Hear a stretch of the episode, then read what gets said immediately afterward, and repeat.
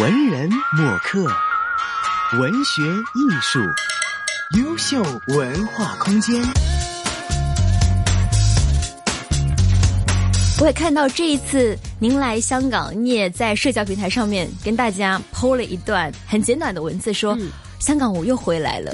然后我有特殊的情感，希望这一次的演讲可以成功啊！是。那么也想问一下，这一次在二零一一年之后，又过了六年的时间，再次来到香港啊！这一次来香港的主要目的是干嘛呢？其实真的就是在光华新闻文化中心办一场演讲。嗯，对。那呃，因为最近我知道香港人开始呃关心到自己的老后。甚至于自己要将用什么方式走完人生旅程，才是比较没有遗憾的。好，那台湾这几年来也在谈这个问题。那我自己呢，这几年开始在思考这样的问题啊。虽然说，呃，人生五十中途而已哈，但是过了五十岁以后，我也真的觉得所谓的知天命，在很大的一个部分里面是要知道自己未来的人生会怎么样。嗯，所以我也开始来做这样的思考，再加上因为在这两年来开始照顾老病的父母亲，好，那就对于老年有了很贴身的观察。在观察的过程中，当然也不免会去思考：那我老了以后我要什么？我不要什么？我想过什么样的生活？嗯，所以可能也是这个契机吧。我就觉得，哎，正好可以来跟据说是全世界活得最长久的香港人，OK，好好的来聊一聊啊，到底我们怎么去安排我们的中年？到底我们怎么样去想象我们的老年？嗯。子瑜曾经呢也采访过在香港有一位作家陈小雷女士，是她曾经就写过《香港好走》嘛，她说。所谓的好走呢，是你病得晚，但是死得快，没错，就是让你的晚年其实是一个有质量的晚年，而不是一个有长度的晚年哈。没错，您怎么样看待这样的观点呢？我完全同意这种说法啊，呃，因为像在台湾这这最近这一两年来吧，一直有在讲那个所谓的插管拔管之争，好，那。在台湾，其实插管已经是一个很普通的事情了。就是一旦呃老人家或病人到了某一个程度的时候，他可能已经无法自己进食，甚至于他可能呼吸上面也有问题。那子女为了怕他营养不良，所以就会帮他插管。那很多老人插了管之后呢，就没有机会再拔掉了。可是插管之后，他们就会开始喂食很多高剂量的营养剂。嗯，好，就喂食进去，所以这些老人他们虽然无法行动自如，甚至于可能已经丧失意志、意识，可他们的身体非常好，他们身体好到可能平均可以卧床七年。你看这是多么可怕的一件事！但没有质量的生活吧？非常非常。嗯，可是呃，我们就在讨论，那怎么没有人出来说拔管呢？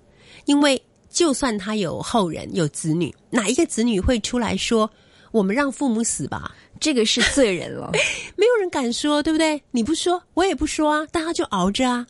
可是我们没有想过，我们在成全自己的所谓愚孝的同时，父母亲其实是在忍受极大的痛苦啊。但是我想，嗯，像这样的老人家，他们会不会跟子女去表达说，其实我很痛苦，我不愿意这样子呢？因为多半他们在插管之前都没有时间去跟子女交代他们想要怎么样来安排自己的事。等到一旦插管之后，很多老人是丧失语言能力，甚至于表达的自主性都已经丧失，所以变成真的就是任子女安排了。我我觉得这个是很大的悲剧。嗯，所以像现在台湾在推行一种，就是我们可以在自己的健保卡上面注记，如果我发生了不可逆的，比方说我插了管也不会变好。的那种情况之下，我是可以拒绝插管，拒绝一切积极治疗。嗯，就是自己其实可以在事前有个主动权去思考。对，OK，嗯嗯，我也知道您刚才也是透露了说，其实你开始思考这些呢，是因为。您成为了一个照顾者，对，要照顾年迈的父亲了。其实，我想成为一个照顾者，最开始应该是很难进入到这个角色吧？因为之前的曼娟老师，您都是我们印象当中非常知性啊、非常理性啊，写了很多很美好的文字的人。然后突然你要换一个角色，可能这个照顾照顾人并不是你擅长的地方哈。一开始成为照顾者的时候，你的状态是怎么样的？我其实是有意识的在准备成为一个照顾者，所以我几年，三八三四年前吧，我就毅然决然的辞去了呃大学的教职。啊，我就只把心思放在小学堂跟照顾父母亲这件事情上。那时候我父母亲的身体看起来都还可以，可是我知道他们一个快要九十岁了，一个快要八十岁了，我觉得他们。是会有问题的。那与其等到他们真的发生了问题，我才发觉，因为工作实在太多，所以无暇分身照顾，这样是不行的。所以我就已经先主动的从大学离职了。我是离职，不是退休，所以并没有退休金哈。就是我觉得我要做生人生的抉择。那后来，当我的父亲他突然真的生病，而且病来得很快，我们完全没有心理准备。那我们这个家就就到了一种很。好像下一秒钟就要破裂的那种状况，崩溃的状况的时候，我刚开始我觉得我最大的问题，并不是照顾这件事情，而是这么多这么繁琐、这么庞大的决定跟事情，为什么要由我自己一个人去承担？因为我是有兄弟姐妹的，哦，但是只有我是单身嘛，而且我一直都跟父母亲住在一起。那我本来是以为，我一直跟父母亲住在一起，我负责照顾我的父母亲的生活。那么，如果有一天我的父母亲发生状况的时候，我是以为我的兄弟姐妹他们会回来一起。或者是分担部分的照顾之挺身而出了也对，我想说，平常都是我在做嘛，但到了这个时候危急的情况，你们总应该出来表现一下，帮我分担分担一点。其实也不是帮我分担，其实是是他尽他们的孝心，是不是这样子？对，但事实上并没有。所以我觉得我刚开始的时候，我的心里面的呃委屈，或者是我心里面的不平衡，是来自于这个地方哦。那尤其是我父亲刚病的时候。他的状况是会暴走，而且他没有办法睡觉。那时候刚好是冬天，他会半夜突然起来。台湾冬天也很冷，很冷。我们那年特别冷，是三度哎。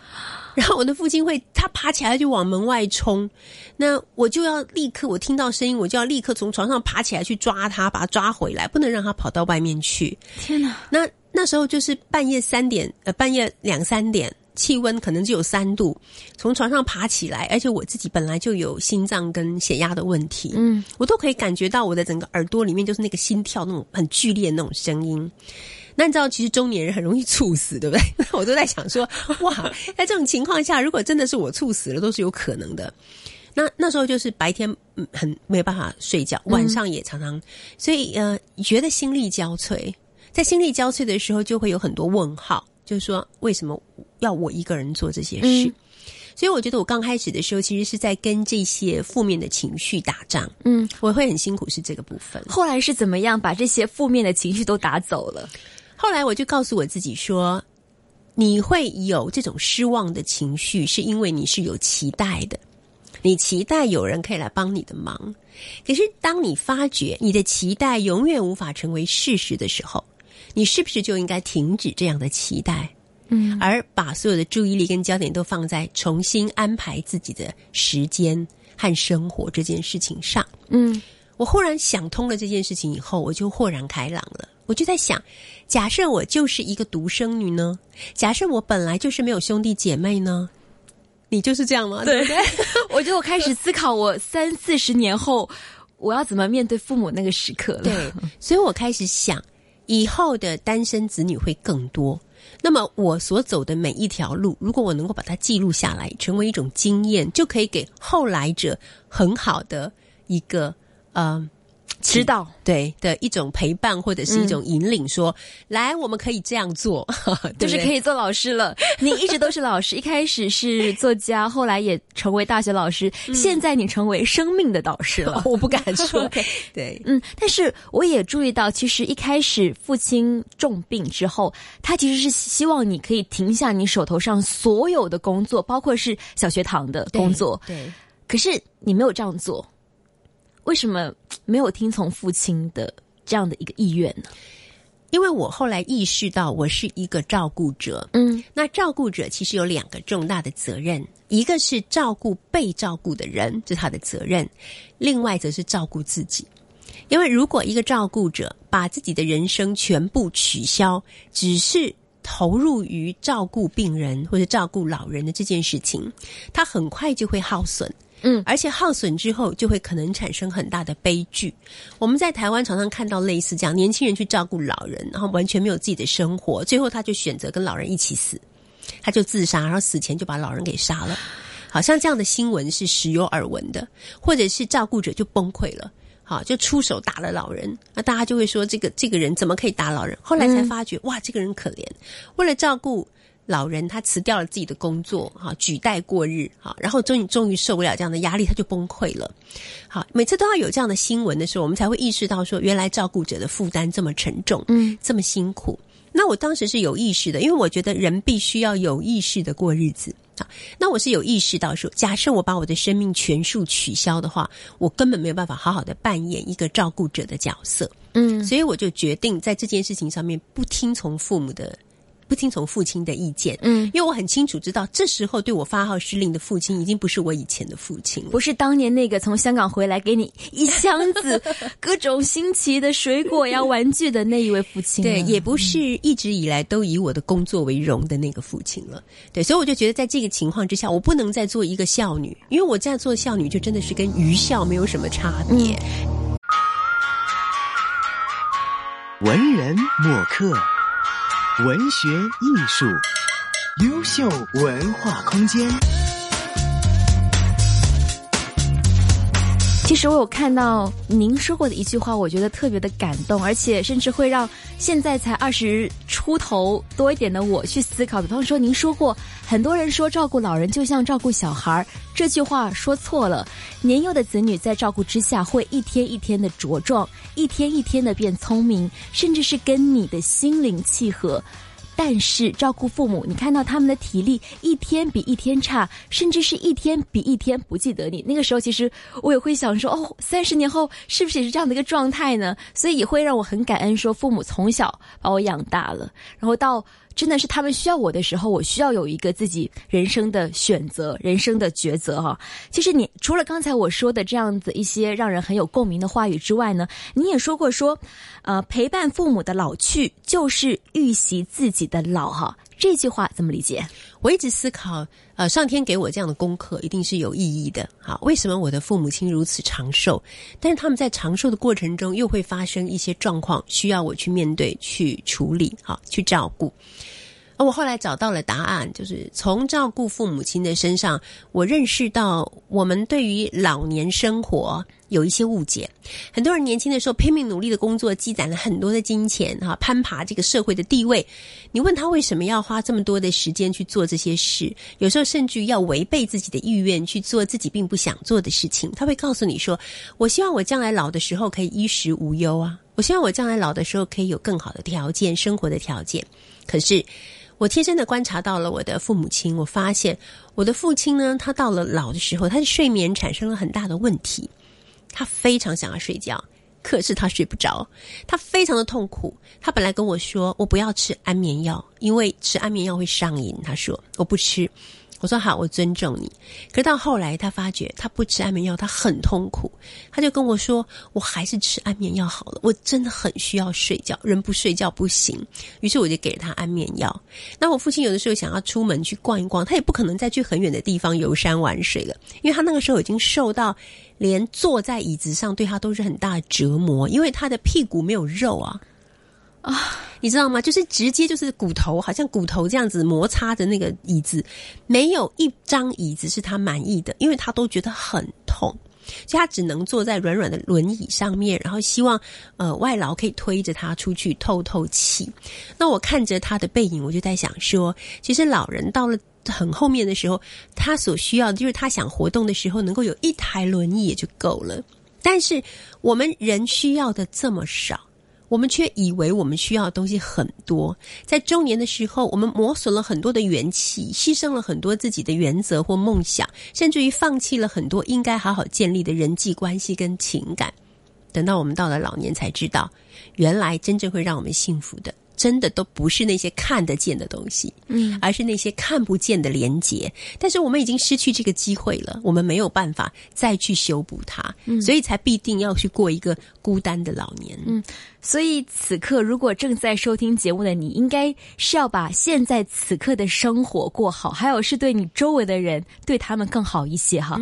还有另外的一句话，其实也很有道理，就是说人生不会越走越好。但是可以越走越自由。嗯，看到曼娟老师您呢，就知道您越走越自由了。虽然说你的呃身上肩负着照顾的一个责任，可是依然是很自由。比方说，我拉着个行李箱，我在香港机场说：“嗨，香港，我又来了。”这样的一个生活状态，是不是？其实很重要的是人自己的心态呢？嗯。心态是非常重要的哦。有些人会觉得我当一个照顾者，好像在坐牢一样。如果是这样的话，你的生无可恋呢，对不对？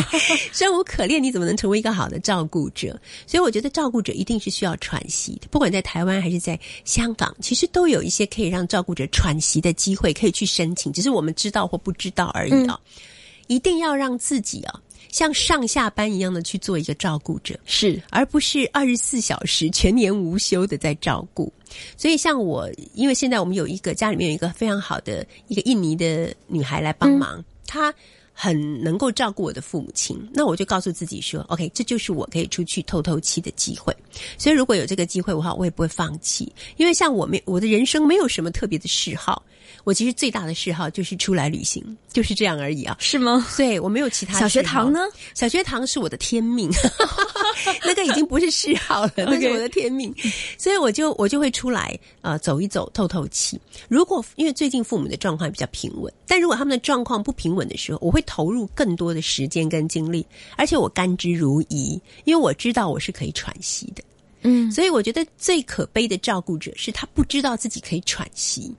嗯啊，那就像在一个无间道的地狱里面一样，就是他可能以为自己只可以蛮干了，就是只能不停的做下去。对对对，会会损耗，会辛苦哈，会绝望。嗯，刚才您提到说小学堂 是你的天命，其实小学堂是一个怎么样的形式？呃，使命又是什么呢？小学堂是在十二年前成立的，我们当时成立的原因是那时候的教育。教育机构他们教育单位他们呃不让孩子考作文了，所以孩子们在学校都不学作文，那孩子都不会写作文了，写作文变成很痛苦的事情。好，那很多家长就跟我反映这件事，那我就决定要来呃做一个像私塾一样的小学堂，让孩子们来，然后他们可以念的是我所编写的一些教材啊，把那个中国古代的一些经典啊、诗词啊，用一种更朗朗上口的方式跟他们的生活相结合的方。是来教导他们，也来教导他们写作文。